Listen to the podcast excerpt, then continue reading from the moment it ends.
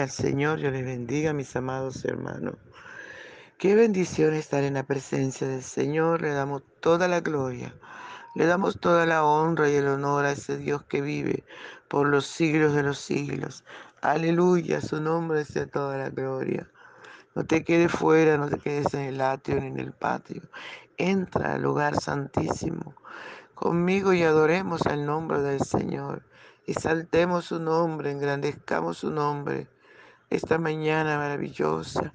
Aleluya, démosle toda la gloria, démosle toda la honra, démosle todo el honor. Aleluya, ese Cristo maravilloso que dio su vida para salvarnos. Oh, a su nombre sea toda la gloria, aleluya. Aleluya, te honramos, mi rey, te honramos. Te honramos, amado de mi alma. Gracias te damos, Señor, gracias. Gracias te damos, Rey de Reyes y Señor de Señores. Por favor, ven y disfruta nuestra adoración. Queremos adorarte, Señor, con todo nuestro corazón. Aleluya, aleluya en tu presencia, en este delicioso desayuno. Queremos desayunar contigo, Señor, lo primero a ti, Padre. Oh, gracias, gracias, muchas gracias, mi Rey. Muchas gracias, amado de mi alma. Muchas gracias, aleluya, aleluya, aleluya. Te adoramos, te adoramos, dulce y tierno Espíritu Santo. Gracias por tu presencia, gracias por guiarnos a toda verdad. Gracias por estar con nosotros todos los días hasta el fin del mundo. Gracias, muchas gracias, aleluya. Por la mañana yo dirijo mi alabanza a Dios que ha sido y es mi única esperanza. Por la mañana yo le invoco con el alma y le suplico que me dé su dulce calma. Él nos escucha pues nos ama tanto y nos alivia de cualquier quebranto. Nos da su mano poderosa y fuerte para librarnos de la misma muerte. Cuando la noche se aproxima tenebrosa, en elevarle mi oración mi alma se goza. Siento su paz inagotable, dulce y grata. Porque temores y ansiedad Cristo los mata. También elevo mi cantar al cielo. Cuando a la tierra baja el negro velo. Sol se oculta, pero queda Cristo, al cual mis ojos en el sueño han visto. Brilla su lumbre bien hechora mientras duermo. Pone su mano sobre mí si estoy enfermo me fortalece y me alienta con el sueño. Él es mi Dios, mi redentor, Cristo es mi dueño. Y al despertar por la mañana siento que Dios invade mi alma y pensamiento. Y al despertar por la mañana siento que Dios invade mi alma y pensamiento. Vivo a Jesús mi redentor amado, por mis pecados en una cruz clavado. Veo la sangre de sus manos que ha brotado. Veo la sangre borbojeando en su costado. Una corona con espina en su frente. La multitud escarneciendo la insolente. Pero qué dicha cuando al cielo sube, lleno de gloria y majestuosa nube. Pero qué dicha cuando al cielo sube, lleno de gloria y majestuosa nube. Aleluya, Señor, te adoramos, te honramos, Señor, bendecimos tu nombre. Te damos toda la gloria, la honra y el honor. Gracias, papito lindo, gracias. Háblanos, corrígenos, enséñanos. Que tu palabra, Señor, haya cabida en nuestro corazón. Y sobre todo ayúdanos a obedecerla, Señor. Ayúdanos a no ser desobedientes. Que fue el primer pecado, Señor, que hizo que perdiéramos tu gracia. Ayúdanos, Señor, a obedecerte, Padre, te lo ruego. Ayúdanos a obedecer tu palabra, mi Padre en el nombre poderoso de Jesús. Muchas gracias, Señor. Muchas gracias. Aleluya. Gloria al Señor. Mis amados hermanos, nuestra, esta lectura para el desayuno está en Hechos capítulo 18 del 1 al 11 y leemos en el nombre del Padre, del Hijo y del dulce y tierno Espíritu Santo. Después de estas cosas, Pablo salió de Atenas y fue a Corinto. Y halló un judío llamado Aquila, natural del Ponto, recién venido de Italia con Priscila, su mujer, por cuanto Claudio había mandado que todos los judíos saliesen de Roma. Fue a ellos y como era, era del mismo oficio, se quedó con ellos y trabajaban juntos, pues el oficio de ellos era hacer tiendas y discutía en la sinagoga todos los días de reposo y persuadía a judíos y a griegos. Y cuando Silas y Timoteo vinieron de Macedonia, Pablo estaba entregado entero a la predicación de la palabra, testificando a los judíos que Jesús era el Cristo, pues oponiéndose y blasfemando, estos les dijo, sacudiéndose los vestidos, vuestra sangre sea sobre vuestra propia cabeza. Yo limpio desde, yo limpio, desde ahora me iré a los gentiles. Y saliendo de allí se fue a la casa de uno llamado justo, temeroso de Dios, la cual estaba junto a la sinagoga. Y Crespo, el principal de la sinagoga, creyó en el Señor con toda su casa. Y muchos de los corintios oyendo creían y eran bautizados. Entonces el Señor dijo a Pablo, en visión de noche. No temas, sino habla y no calles, porque yo estoy contigo y ninguno pondrá sobre ti la mano para hacerte mal, porque yo tengo mucho pueblo en esta ciudad. Y se detuvo allí un año y seis meses enseñándoles la palabra de Dios. Aleluya, gloria al Señor. Qué lindo, amados hermanos. Qué lindo poder hacer la perfecta voluntad de Dios. Aleluya, yo siempre estoy mirando este varón, este ejemplo de este varón Pablo. Ojalá todos tomáramos este ejemplo, amados.